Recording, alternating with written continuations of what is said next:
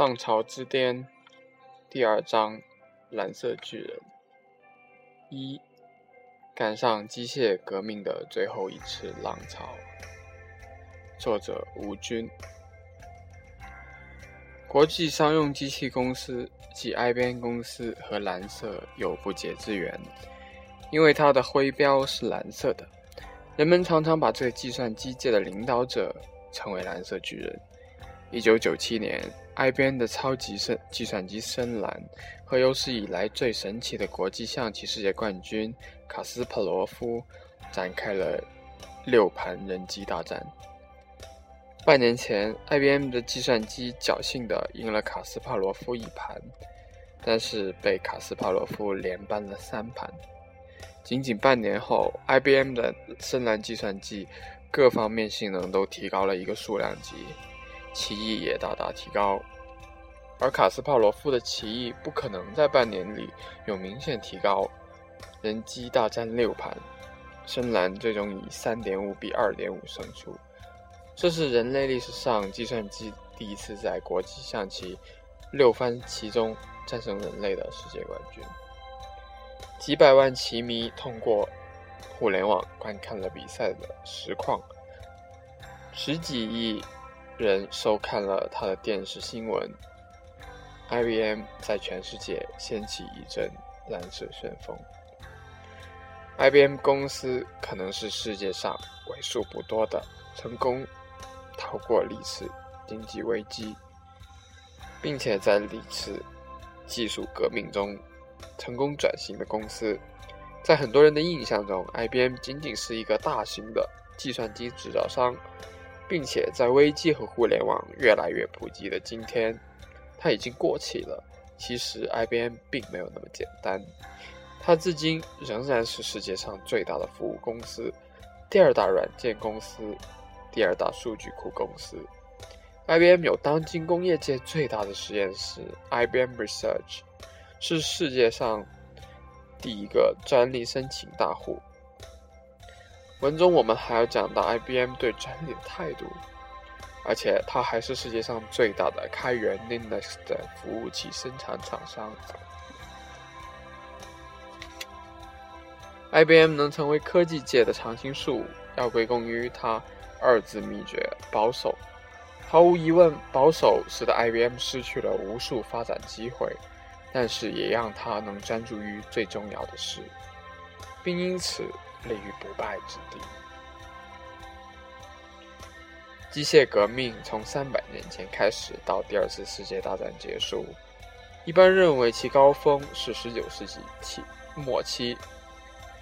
当时很多人认为机械可以代替一切，就如同今天不少人认为计算机可以代替一切一样。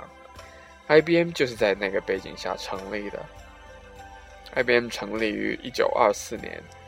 由老托马斯·沃森创立，但是 IBM 和外界一般都把它的历史向前推进三十年，到十九世纪末，在那时还没有任何电子计算设备，但是经济生活中却有大量的报表处理和科学计算的需要，因此美国一个叫做霍勒里斯统计学家就发明了机械的自动制表机。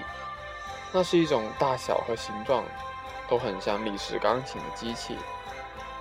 霍勒里斯成立了一个自动制表机的公司，并为美国国家统计局服务，使得统计工作的效率大大提高。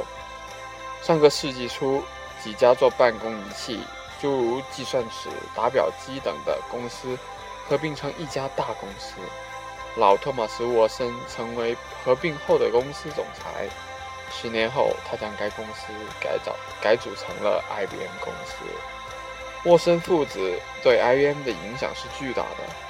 一个公司创始人的灵魂常常会永久地留在这家公司，即使他们已经离去。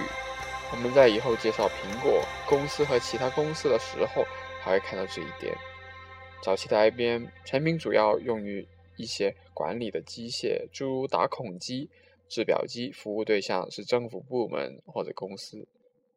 IBM 从那个时候起就锁定了政府部门和企业事业企事业单位为它的主要客户了。直到今天，很多人奇怪为什么第一个开发主流 PC 的 IBM 没有成为 PC 之王。实际上，是他的基因决定了他不可能领导以个人用户为核心的 PC 产业。以后我们还会仔细的分析这一点。IBM 成立后不久，就遇到了资本主义历史上最大的经济危机。一九二九到一九三三年的大萧条，很多公司关门，客户大量减少的情况下，IBM 能存活下来，可以说是一个奇迹。沃森经营和管理，才能在这段时间起了关键的作用。在 IBM 逃过一劫之后，他接下来的路在长时间里面很平坦。任何经济危机。都是这样，他淘汰掉经营不善和泡沫成分大的公司，为生存下来的公司提供了更好的发展空间。随着经济的恢恢复，办公室机械的市场开始复苏，尤其是罗斯福新政雇佣了大量的政府工作人员，政府对制表机的需求大大增加。除了正常生意。IBM 还将它的打孔机、制表机等设备大量的卖给了德国纳粹政府。不过，IBM 并没有回避这段不光彩的历史。但是，二战前后毕竟剩下的只是机械时代的余晖，IBM 光靠卖办公机器很难有持续发展，因为因此他未雨绸缪，也在找出路。正巧赶上二次世界大战，以制造精密精密机械见长的 IBM 马上把它的生产线民用转军用，参加制造著名的勃朗宁自动步枪和 M1 冲锋枪，这些是美军二战时的主力武器。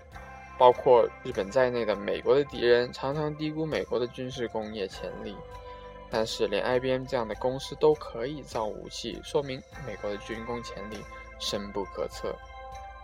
随着战争的发展，有大量的军事数据需要处理，IBM 制表机大量的卖给了美国军方，IBM 也从此和美国军方建立了良好的关系。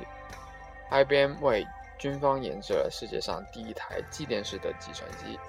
注意，它和真正的电子计算机有很大的不同。此外，IBM 还间接地参与了研制原子弹的曼哈顿计划。二战后，整个世界都在重建之中，对所有的工业品的需求都在增加。尤其是杜鲁门总统完成了美国的社会保障制度后，有大量的统计工作需要制表机器。这一切都对 IBM 的核心业务给予了强有力的支持。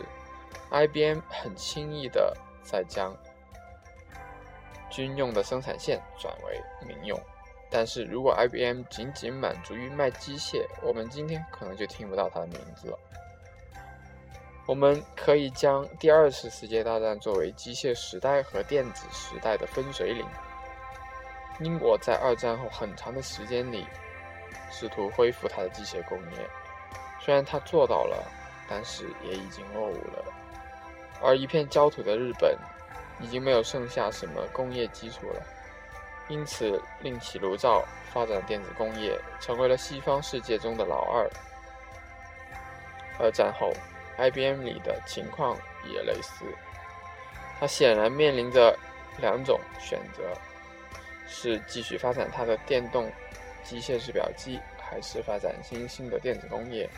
这两派争执不下，而代表人物恰恰是沃森父子。老沃森认为电子东西不可靠，世界上至今还有不少支持老沃森的观点，而小沃森则坚持电子工业是今后发展的趋势。这场争论终于以小沃森的胜利而告终。一九五二年，小沃森成为 IBM 的新总裁，IBM 从此开始领导电子技术革命的浪潮。